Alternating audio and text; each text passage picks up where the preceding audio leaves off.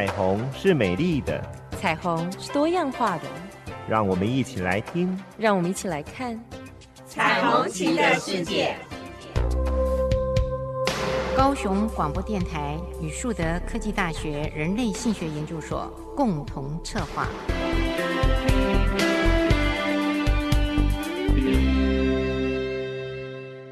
我是主持人倪燕青，我是主持人李寻，欢迎收听高雄广播电台 AM 一零八九 FM 九四点三彩虹旗的世界。今天要来谈一个好大好大的范围哦。今天听起来有点严肃，应该不会，应该不会，因为很有趣。我们知道我们现在呢会跟其他的国家呃做一些相对应交流，对对交流。那也这阵子疫情的关系，所以这个交流有点变少了，对，变很少了，变很少，非常少，非常少，所以没有关系。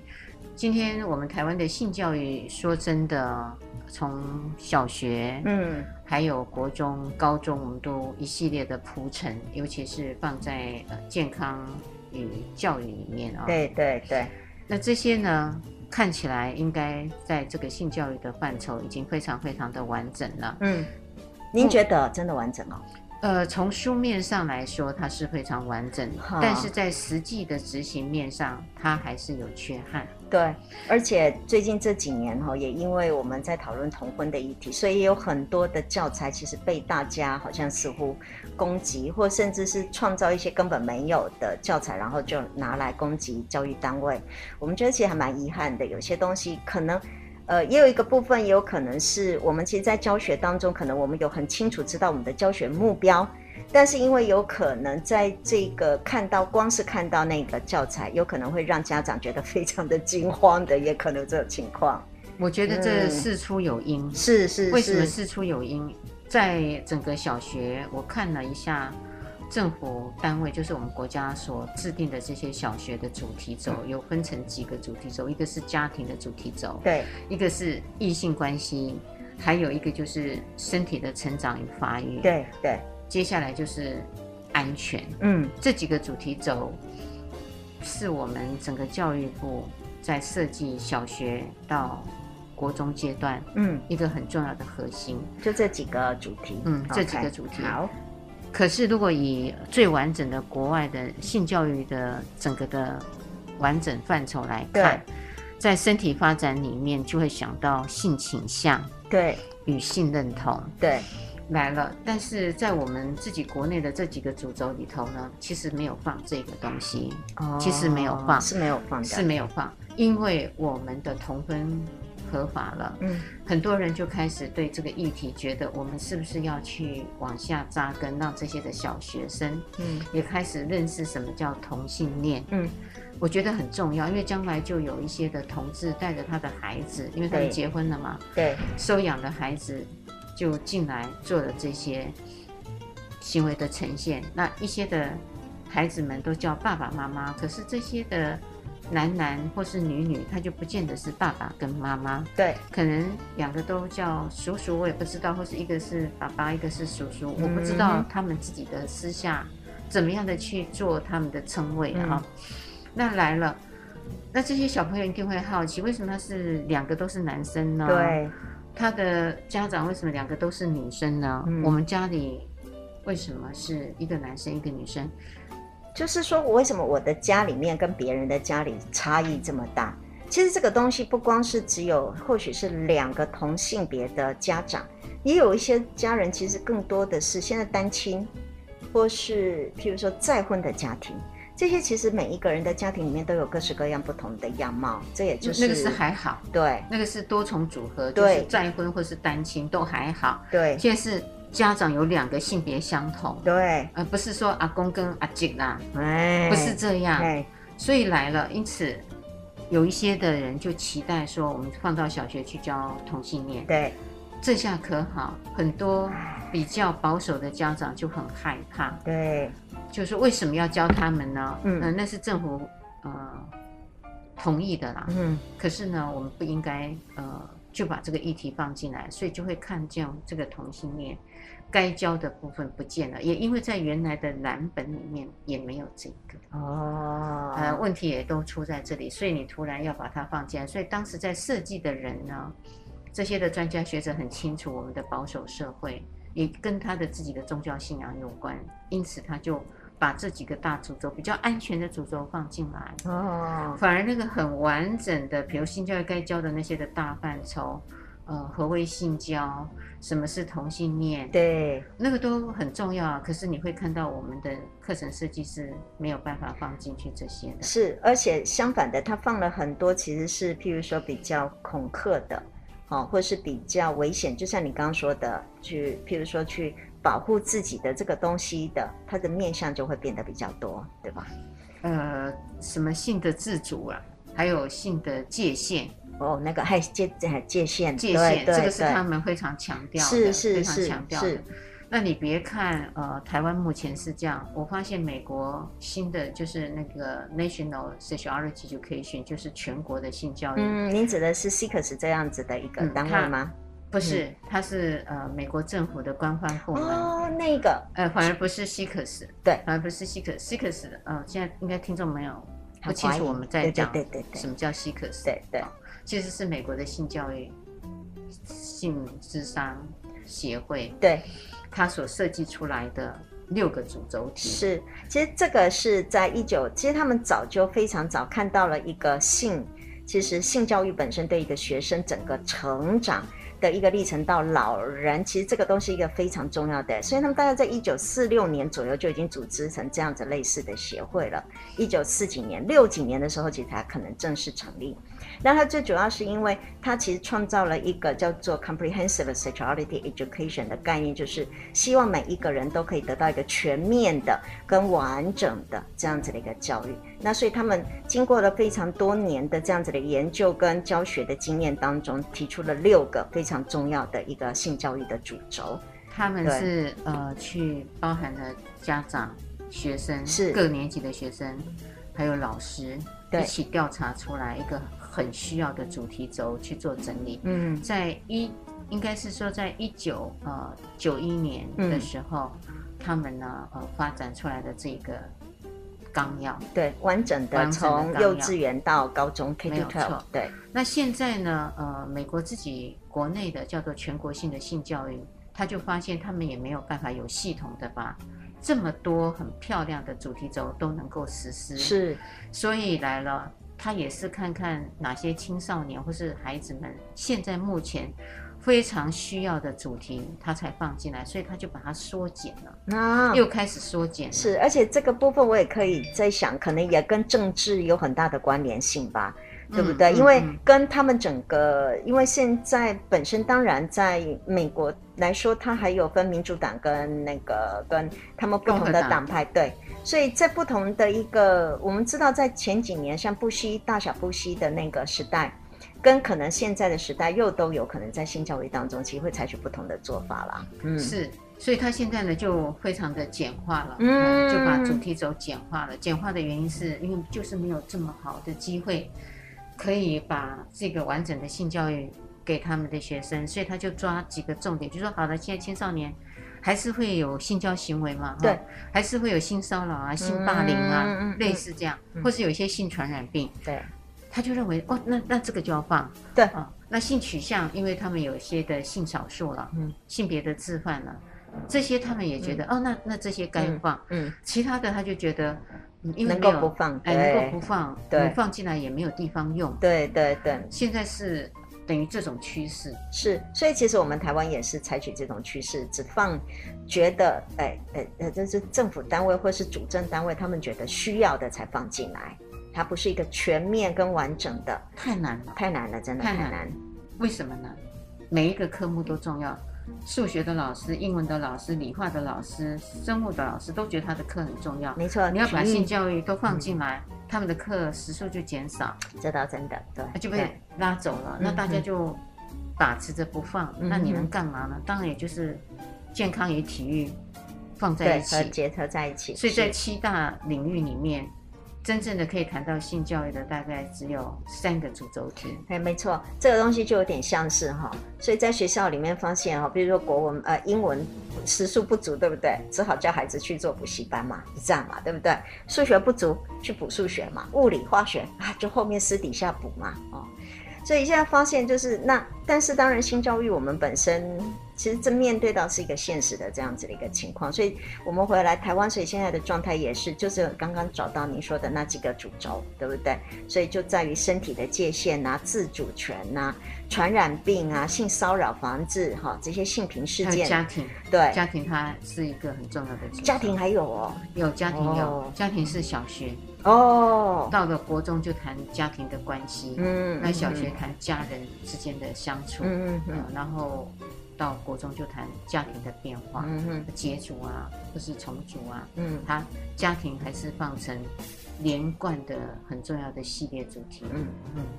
那现在呢，就是呃，台湾目前看起来性教育应该是有往前走，嗯，事实上。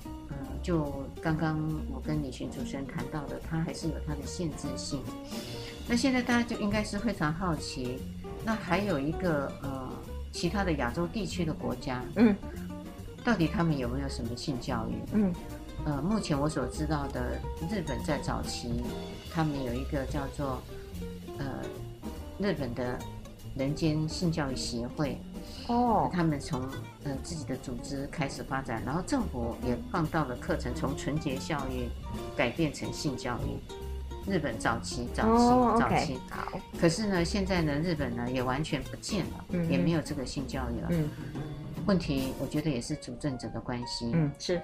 可是呢，我觉得有趣的地方，日本现在的性教育呢，它放到了民间里面来了。所以是自己民间发现这个需求，所以自己没有这样的组织吗？不是，哦、不是啊，因为这个组织他们也都没有营运了。哦，性教育也没有营运了。嗯、这个人间与性的协会也没有在做了。嗯，呃，就曾经有过辉煌的时期，然后现在消退了。现在就是像三月十四号、十五号在爱知县的男根祭。嗯嗯嗯嗯。扛着很大的阴茎游街，就是落入了民间的活动里面去了。哦，OK，哎，扛这个阴茎的男根祭，或是把女性的外阴来做，呃，也一样做一个扛着的展览。对，那这些小孩子、大人就会看到比较夸大的，嗯，一个生殖器官。嗯，可是他至少认识，这是一个，我觉得是民间。第二个是共汤啊。啊，现在很少供汤了，日本也不供汤了，不供汤了。而且我觉得，哦，日本这个文化，这这这是被那个，听说被外国人批评的了，批评。因为以前我记得啦，哈，而我不晓得是不是真的哈，但我都还记得我以前国中或者是老师，他跟我们说美，呃，日本人哈，他们的未婚的女性跟家里的贵客一起共浴，这个是一个呃习俗了。可是我后来好像在某一些报道上面发现，原来西方人对于这件事情是极力的反对的。而且并且进行很强烈的批判，所以日本就改变了这样子的一个方式。Okay. 对，所以在过去呢，日本可以从共浴男女老少，他可以看到对方不同的身体，是，这也是一种教育。我觉得是潜在是民间的活动的一个教育啊，这是一个很重要对身体的自然的接受，跟看到那个哈、嗯、各式各样不同人的身体，都是把视为一种非常理所当然的一种现象。嗯、可是，在学校里边，他们就完全的。退出了就四位了。嗯、那有趣的地方就是在二零一六年，嗯、也就是民国九十五年，呃，还有一个是一百零五年，嗯，民国一百零五年，呃，曾经在我们台湾办了第二届的亚洲性教育研讨会。呃，对对对，这两次，对。然后办完了以后呢，有趣的地方，曾经邀请到了日本的学者，嗯，很近嘛，现在二零二一年一百一十年，嗯。就问他说：“你们日本现在有没有性教育？”他也很诚实的说：“没有了。”好，现在的日本的性教育在 Seven Eleven，那个 Seven Eleven 就是意思是你可以在那边看到保险套的贩卖，对，还有呢，他们会有那个呃色情的小册子，嗯，小学生就可以去买了。哦，真的包起来的，嗯，哦，对，包起来的，对，就可以去买了。因此他就会常的腿上说这些的小学生。反正会去买嘛，买了就藏在书包里头看。对，看呢是不对的讯息、错误的知识，他也不能问啊，大人一定会骂。嗯，因此他觉得很焦虑，因为日本除了没有性教育以外，已经有人在代替他们教这些乱七八糟的了。哦，这是日本的教授说的。啊、嗯，所以就可以发现，嗯，已经到了那个瓶颈了。日本。可是日本的 AV，你知道那些所有的影片，包含着陪酒的这些东西，都非常的流行啊。当然啊，它产业国，它是所谓制造那个 AV 片的产业大中国哎，是是是是，所以真的日本充满了各式各样在现实实际上所面对的，跟在教育当中是很大的一个差距哈，跟那个嗯没有办法教育跟得上现实。OK。这个就是我刚刚突然想到的，我们亚洲的国家。嗯，嗯，那等一下会谈到临近亚洲国家还有哪些地方？放松着温暖的声音，随时陪伴着你。九四点三，你最好的马吉。我是主持人林燕青，我是主持人李寻，欢迎收听高雄广播电台 AM 一零八九 FM 九四点三彩虹旗的世界。嗯，谈着谈着，从台湾的性教育，我们谈到了日本。对，然后哎，我们今天真的是国际化。哦，哎，我们今天是国际哈，国际化，走亚洲了，走亚洲，好，亚洲国际化，跨国。好，接下来我们想谈一谈我们比较邻近的另外一个马来西亚。哦，好不好？看马来西亚。好的，可能各位听众对于马来西亚这个地方有除了去旅游之外，大概比较不熟悉哈。你要不要介绍一下马来西亚啊？马来西亚，我觉得你还是你比较熟悉。哦，好，现在是呃，女主持人呢、啊呃，让位啊，让位我谈。好，马来西亚是一个非常有趣的国家，它其实有很多的民族，嗯，都在里面。嗯、除了华裔，有印度，对，啊，有马来，马来，马来人占百分之七十，是，然后华人占百分之二十，没错，还剩下来印度跟其他大概占百分之十，我猜应该是差不多是这样了哈。是，还是。那我们的华人其实，在那里非常的努力，真的很很努力的呃经营自己的学校，对，也很努力的工作。所以马来西亚很多的这个呃财富啊，据马来的政府说，多数在华裔的人的手上。嗯嗯，嗯。其实现在真实的是在马来人手上了，已经反过来了，嗯、他们占了六十，华裔占四十。嗯。以前是我们。呃，马来的华裔真的是比较、嗯、有钱，嗯、是哎呀。那来了，其实马来西亚的政府，呃，他们我看过他们的课本，嗯，很有趣。他们也有所谓的健康教育，嗯，有有所谓的健康教育。学生给我看的时候，我笑到不行，他们也就跟着我也一起笑。本来他们也一直觉得。很离谱，但是还不会想笑。嗯，可是因为我笑了，他们也跟着大笑。原来他们要谈那个身体的构造，嗯，光哪里是胸部，哪里是下体的部位，嗯，嗯，全部都是穿着衣服的。天哪，男女全部都是穿着衣服。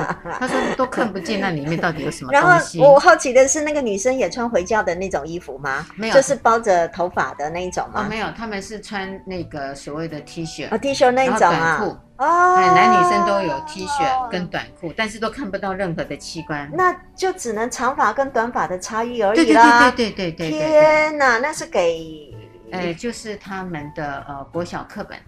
哇哦，国小课本。好。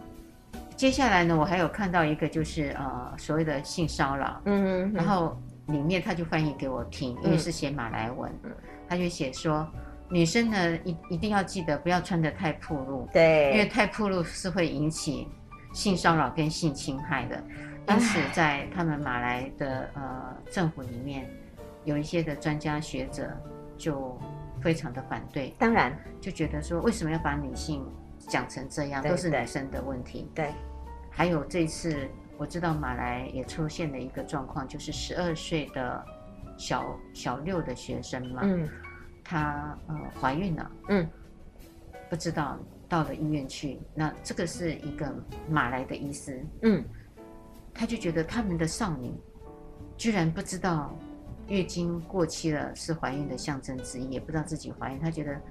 这事情很大条，应该要做性教育，嗯，这是他自己从他的马来人的身份去呼吁，呼吁他的这些的女孩子，学校都应该要做性教育，就可以知道他是非常非常的匮乏。对，但是因为这个部分，我猜是跟宗教有很大的关系，对不对？因为他们回教，可是非常有趣、很好玩，是回教又同时间。呃，一夫多妻嘛，哈、嗯，最多又可以娶四个老婆。嗯、对，那其实就我们在那边教书的经验，其实学生告诉我，那倒是对回教徒来说，他们性生活跟他们的性的活动其实是活跃，因为他们有四个老婆，假设一夫多妻是活跃的。可是，在外表当中，在教育这个部分，反而是传统跟保守的，这是一个完全极端的哈行为跟认知这个部分，其实是极端的差异的。他就只能做，不能说，不能 教嘛，就不敢这么说嘛。对呀，他就是指可以这样。是，他们也曾经在教育部，呃，他们的教育部的副部长是华人，嗯，教育部的主要部长是他们马来人。他们也觉得性教育很重要，他们也是拿了美国的那个性教育的六大概念回到他们马来西亚政府，嗯、也定定了一系列，就按照里面的指标啊、学习目标啊，定定定，定完了以后，就像李寻主持人说的，他们发现哎呦不可行，因为他们要面对的族群太多样化了，他们太复杂了，有各自的限制，对，对那你要做一个统一啊，嗯，他们觉得那那这个的呃宗教或是文化。它就不行，对，因为违反了他主要教育，对对，违反了这个教义。好，所以光同性恋就就我们刚刚说，对，就光是这个就，就没有办法谈，没有办法谈，完全没办法。嗯，对。那来了，可是我们的华裔的这些的呃同胞啊，他就非常的觉得需要，不管你马来政府做不做得起来，他们就很需要。因此呢，在他们的独中，就是中学，独立中学，独立中学，独立中学，他们就自己。呃，从辅导课，嗯，因为他自己教书，自己规划他们的教学纲领，嗯，自己聘老师嘛，都没有拿政府的钱。在马来西亚政府是非非常不喜欢这些华裔的学校越来越多，对，嗯，对，所以他会一直打压，呃，包含呃这个金额上的资源就没有像马来西亚自己的叫做中学，对，马来西亚的中学是是给予很多的资源，嗯，所以你要靠。去募款啊，还有自己的这些的生意人去赞助，嗯，好，这是题外话。那来了，所以他们就自己定定了自己的性教育的蓝本。嗯但是也因为他们自己的独立，所以反而让他们可以更可以自己自由的去设计跟发展自己的啊教育嘛，对不对？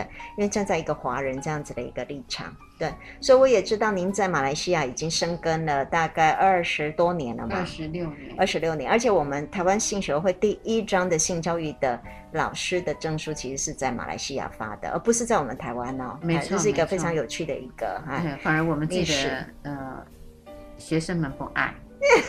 哎，然后他们很喜欢，他们非常喜欢，所以他们想要得到非常正确的教学的方法跟知识，还有态度。嗯，而且这些几乎八成九以上都是老师，是是是老师。嗯，他就回到了他的独立中学，就开始做了这样的进行。是那个效果其实是好的，嗯，是漂亮的。另外，他们也做了冬令营跟夏令营，除了上课以外，他们也做这个。是是是，他们暑假期间都还有这种什么生活营，用这样的方式，其实就是这种美国很像美国这种夏令营的方式，让学生在这营队里面整天都在这样子的营队里面。嗯、这种情况其实反而在台湾很少，几乎没有看。没有寒假暑假还是爸爸妈妈就要很很很认命的看跟小孩奋斗那几个月。还有的就会带着出国去玩，是是是，就不会是像我刚刚说的马来西亚的这些的学生。是我的同事竟然带着他的小孩去美国参加夏令营的，哦，哎，是这种。但在马来西亚，我们可以常常听得到他们说他们会办几天的这种生活营，其实他们就是把性教育融进了这个生活营里面的活动。对，然后他们的演讲活动还有呃，其实是非常非常丰富的，很多其实都是我们啊、呃、台湾新学会或是学生啊、呃、自己组织，然后去邀请讲者或是自己进行这样子的生活营，所以他们把所学的东西可以实际运用在他们的学生或甚至是不同的年龄层的人身上的，嗯。我有时候还蛮佩服他们的这种开创性啊，跟那个想做些什么事情的那种需求很热烈，对对的冲劲，嗨，这些的家长还很害怕自己在答问题的时候会答错，而且想要把自己的孩子教得很好，不是只有生活生活上跟功课上的好，他也希望在性教育这个领域的知识他也是正确的，嗯、这点我也很佩服。嗯，因此只要有一些呃相关性的性议题、性教育的演讲，他们是去交钱的，而他们钱交的比我们还多很多呢，好几。我们这里啊、哦，办的还没有人来耶，欸、免费的还没有人来。我这几次办的活动，我就有点呃开始怀疑起来。高雄真的是知识的沙漠吗？我我开始怀疑起来了，因为办了三次活动，呃，那个非常非常的不理想，嗯，成效不太好，成效不好，也或许是我们做的广告不够多，呃，这这点我有好奇跟怀疑。嗯嗯嗯、可是如果到了台北去，嗯，这个现象就反而不是这样。我我觉得有呃地区性的差异性啊，嗯、这个。那如果整体性来看，我觉得马来西亚这边的求知若渴，这倒是真的。对对，我们可以感觉得到，像他们学生的求知的这种态度啊，还有他们对于资讯的获得这个部分，他们可能没有像我们这边这么的丰富跟多元，所以他们其实对于知识的求新跟求变这件事情，其实真的是求知若渴，而且态度非常的好。对，这倒是。没有错。嗯，因此，呃，像我这次。没有办法去马来西亚，就用线上嗯上课嘛。嗯、那所谓的十二堂课嗯就开起来了，十二堂课，所以我每天现在应该是每个礼拜的礼拜五晚上八点到十点我就要上课，而且都是爸爸跟妈妈、嗯、哦，啊，所以就真的就是像性教育的课程，教会爸爸妈妈怎么教跟孩子沟通，跟孩子谈从基本谈性教育，然后每一每一个主题轴最重要的就是沟通技巧，嗯，每一堂课。我后面都在训练沟通技巧，都是主要核心。嗯，那这些的家长，你看十二堂课下来，那个经费其实是庞大的。嗯、如果他要交这笔的费用，可是他们都完全没问题，没问题的。所以他们其实很想要为孩子投注很多的心血。这个东西，我觉得也因为是嗯。资源匮乏，为什么？因为绝大部分国家的所有的呃资源，其实都已经在马来文的学校里面，有百分之七十。所以，其实，在华人的世界，我们华人一向很注重孩子的教育问题。所以在这样子匮乏的情况当中，真的有机会可以得到一些新的东西，他们会不吝惜于好去学这样子新的，这点倒是蛮令人佩服的。马来西亚，嗯、这是马来西亚目前的状况，嗯嗯、虽然国家没有经营的营运的很好，对。可是以华裔的这个呃中学，呃，就是华裔的学校来说，对对，他们是尽其人力的一直在做，然后这是马来西亚。嗯、呃，接下来我想，呃，真的目前还有零零星星在做的地方，就是、嗯、呃，对岸，对，因为大陆十二亿人口，二十亿人人，十二亿人口不得不做这个事情。也是再加上一胎化也好，或是开放了一胎化之后，现在变成二胎化，这是性的问题，其实非常非常的清楚跟明显的。那我们在谈的性教育，其实，在很多的地方其实都一直在不断的在做。嗯、其实呃，在中国，其实，在周恩来的时代，你知道周恩来哈？知道啊，我没有那么年轻。很多的人，我问他说：“你认识吗？”他说：“听过。”我说：“听过就可以了。对对对”对。当时他们是用所谓的呃青春教育哦，也就是青春期发育。OK，发现这些青春期发育的男男女女就是会有问题。我觉得普遍呢、啊，嗯，就因为会有提前呃有性行为，当然性传染病，对，呃等等这些怀孕的问题，对对对，所以他们就会着重在青少年。嗯，所以他们在十中医全会的时候，嗯，就把这个青春期的性教育列入了他们的纲领。哇哦！这么前进呢、哦？这么前进，这么前进，在毛泽东的时代，哇毛泽东的时代，是周恩来是他的 partner，是，是哎，他的伙伴，哇，哎，就已经放进来了。那放进来以后呢，呃，他们还定了一个犯罪条例法，就是不能够性侵害。当然，啊、哦，这个他们定了。对。那接下来呢，很有趣的地方，他们的主轴发展成要谈青春期的生理还有心理，还再来一个是道德。哦道德到现在依然在，当然，道德是他们的主轴，当然。可是我敬佩的地方啊，呃，这样用敬佩也很特别，他们还知道要把心理加进来，因为它其实蛮符合我们的 biopsychosocial 这三个，只是 social 的部分，当然它用道德，另外那个整个社会压力跟控制，但是它最少有心理的东西会进来，很已经算很完整了哈。从生理、心理跟社会三个层面都谈到，我觉得真的很不简单了。嗯、可是它就是没有从呃小学啦，对，对，它就发生发呃就把它发现在运作在这个国中跟高中，然后它很特别的地方。呃，公私立的高中，嗯，他也命令一定要放，嗯，当年，嗯，一九七四年的时候，嗯，然后接下来呢，还包含技职、农业大，呃，农业学校，嗯，还有工技学校、职业学校、职业学校，哇，他们跟美国差不多呢。你看是 CICUS，我们刚刚说的，很有趣，对对，跟 CICUS 成立的那个阶段其实差不多，它差不多在前后十年左右的时间，很跟得上时代耶。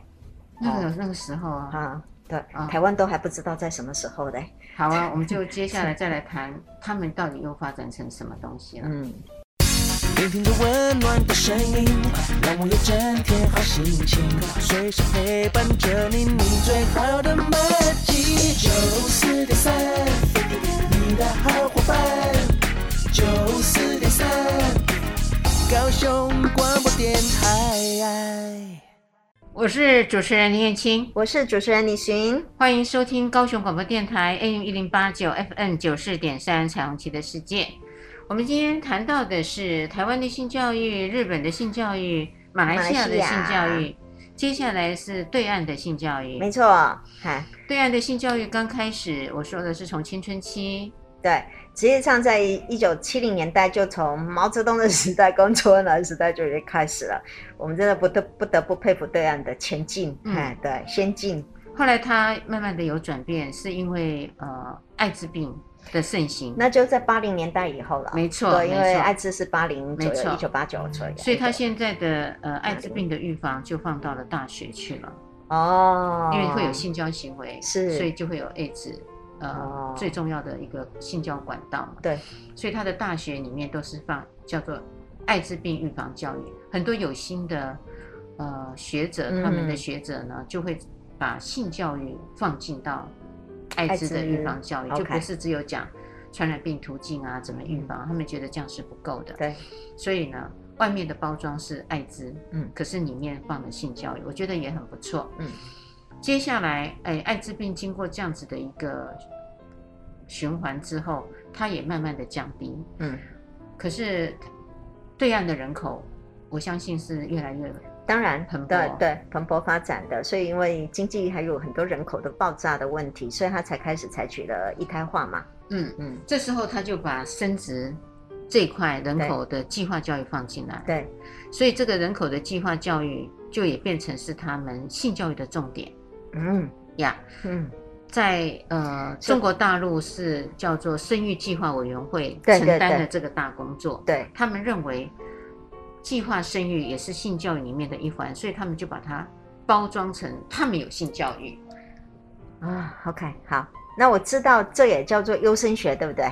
是，好好好，他们也把优生学的东西架构放在里面哈。OK，嗯，好。这个是一个改变，是，所以他们整个的组织在推行性教育就变成是生育计划委员会的事。对，到了香港更是，所以香港的性教育也是叫什么家计会，对不对？家计会、家庭计划什么生育委员会。哦，所以其实这个东西我有一点点担心，是因为他把性这种东西，性教育其实变成了一个生殖，转化成变成纯粹的生物跟生殖的东西的目的了，哈。所以他把它，还，我觉得这样子的一个连接是真的不怎么太，就不够完整的。他没错，他就是很单一的去看性这件事情。很单一。后来他们也可能认为性教育真的很重要，也因此他们自己土法炼钢，嗯。就开始自己想要去推展性教育，所以当时找的一个 Judy，Dr. Judy，嗯，Dr. Judy 其实有点类似像我们在大学生的美的那个电视台的名主持人。哦，哦，以前的维维夫人，哈，这时候这是我们老人家，哈哈，现在年轻一点，演讲，然后也做呃节目的主持人，OK，他经常在谈性，谈久了就是什么两性关系专家，没错没错没错，性教育专家。所以现在网红的概念，现在网红的概念，哦、对吧？就把他找到中国呃大陆去了。哦，Judy 是美国人，对，哎，Dr. Judy，J U D Y，Dr. Judy，好，然后他到了中国大陆二十年，哦，待了二十哦、年，呃，他就去用他的理念想法，可是呢，他们发现成效不佳。因为有一些的想法理念，毕竟有文化跟民族的不同，嗯，是很难套用的，嗯。嗯，不太容易能够套用，嗯，还有包含包含教学的方法，呃，怎么说？因为他们的教学方式，比如要谈生殖器官，我们大概会用图案，对，图表，图表，对对，他们不是用真人拍摄，哦，哇，很挑战呢，超挑战的，有有有，我我知道了，我知道，我可以理解，你知道吗？以前哈，在博士班一年级的时候，我们上我们有曾经呃看过很多影片，真的很多这种，譬如说谈到呃女性生殖啊，或什么诸如此类，这他们的影片拍得非常清楚跟直接，害我真的刚开始的时候超不习惯的，很清楚跟很直接的，就直接真人拍摄的，是是，人家在教一个月经，他就是真的真人，然后就是有。月经呃的血，然后有卫生棉当场这样换哦，这个在呃整个中国的文化里面是行不通的。是是是，我们都永远只会看到图片而已嘛，对不对？嗨，最多图片，这真人实在是真的太挑战了。对，对，而且你有智慧的话，应该是可以做一个桥接嘛。对对对，转化我们从这个地方图片变成真的。对对对对。对，不过按照 NLP 来说。嗯地图不是实地，嗯、再怎么样它都不是实物。是，所以他们就发现很难推行。这这点真的不太符合我们的中国人的哈脾性啊。对，真的，我们的习性不一样。后来就有一次一个偶然的机会，我刚好也进去了，刚好有请我去呃做这些的演讲，顺便上课，嗯、呃，也是大概一个礼拜的上课。嗯，我就用了呃在学校里面性学所的课，我就一样的。把它给去腐存精，嗯，放进来了以后，哎，他们觉得他们完全可以了，嗯，而且可以直接就用了，不需要很困难的到到底要要要怎么样的去运作，对，去转换，哎，嗯，他就跟我讲了一句话说，呃，林老师很棒，因为你的东西我们马上就可以直接用了，呃，就没有像呃当时我们要去用美国的东西的时候太辛苦了。我说为什么？他说因为文化的不同。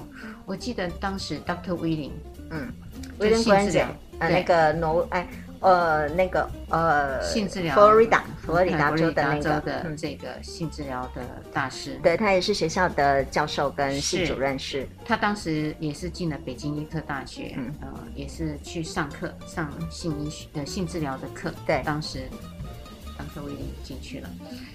呃，他当时要离开的时候，有跟北京大学的这些的学生们，医科大学的学生说，其实我给你们的有一些的态度，还有一些的运作的方式，其实是我美国的文化。对，所以当你们要用在你们的国人身上的时候，请你们一定要记得你们有你们的文化。对，他交代的这句话，是我以前的挪威，我的这几个老师，因为我自己的督导。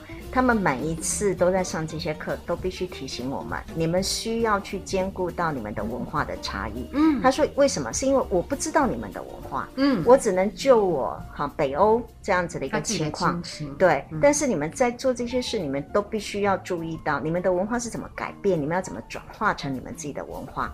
我们的老师都会很注意，对对，都会很交代这些事。他当时也是。嗯，也是。那我觉得他很尽责啊，因为他不会说你就完全的套用，这个是唯一不变的原则。嗯，啊，没有。所以说到这儿的时候，中国大陆那边他们就开始，呃，把生殖这个计划生育现在放进来，那他们也开始很想做全面性。对，因为他也发现那个六大的主题概念很漂亮。对，而且它很完整，嗯，而且是从小。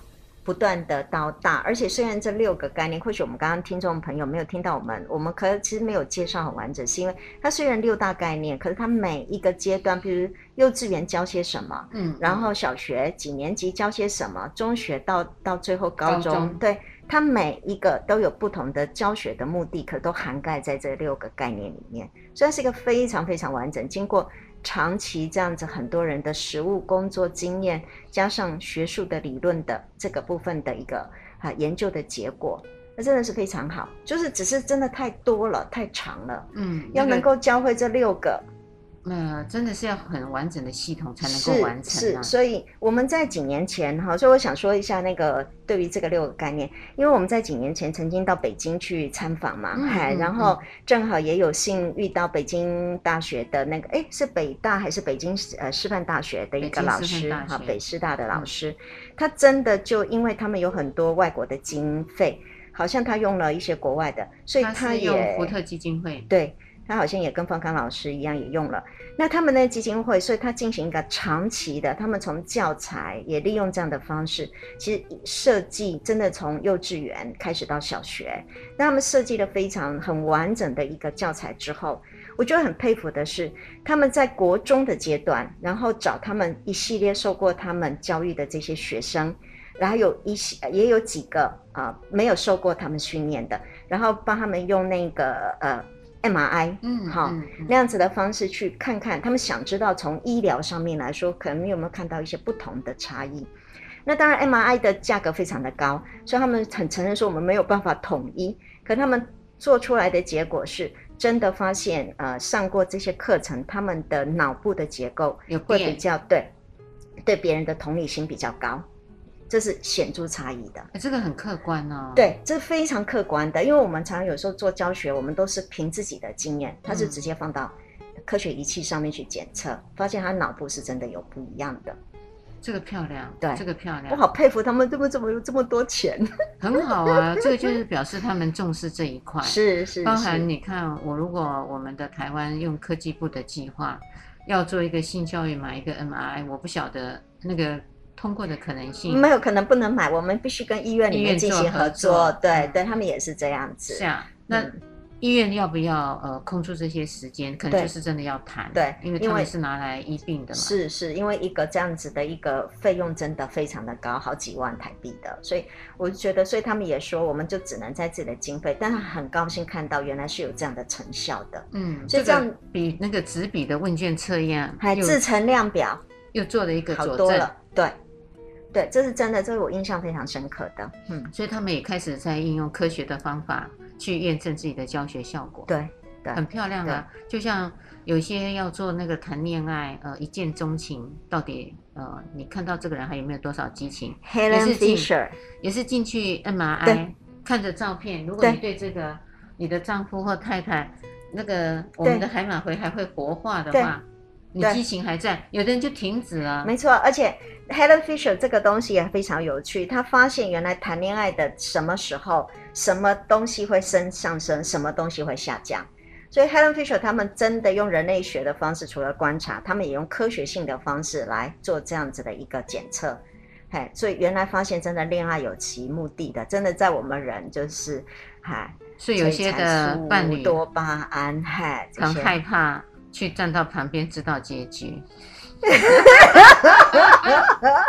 你有发现他的大脑完全都不动的时候，没有没有，是多巴胺已经完全下降，然后催产素哈，对，嗯，变成剩下只剩下负责了哈，责任义务。没错没错，这个是很多的情侣还有呃夫妻非常害怕看到的现象，但是他就是会演变成这样，没有，对，这是有趣的问题。嗯好，所以谈到呃，刚刚主持人呃去参访了这个老师的研究，对、嗯，表示他们也在投入很用心，对，他们也曾经呃发布给全国，要全国的老师，呃，应该是也是福特基金会给的钱，嗯，就希望他们可以设计性教育的教案，对，可是他们真的没有经过训练，后来就很可爱，反正你是第一线的老师嘛，那就请你写，知道吗？那就投，然后就来做。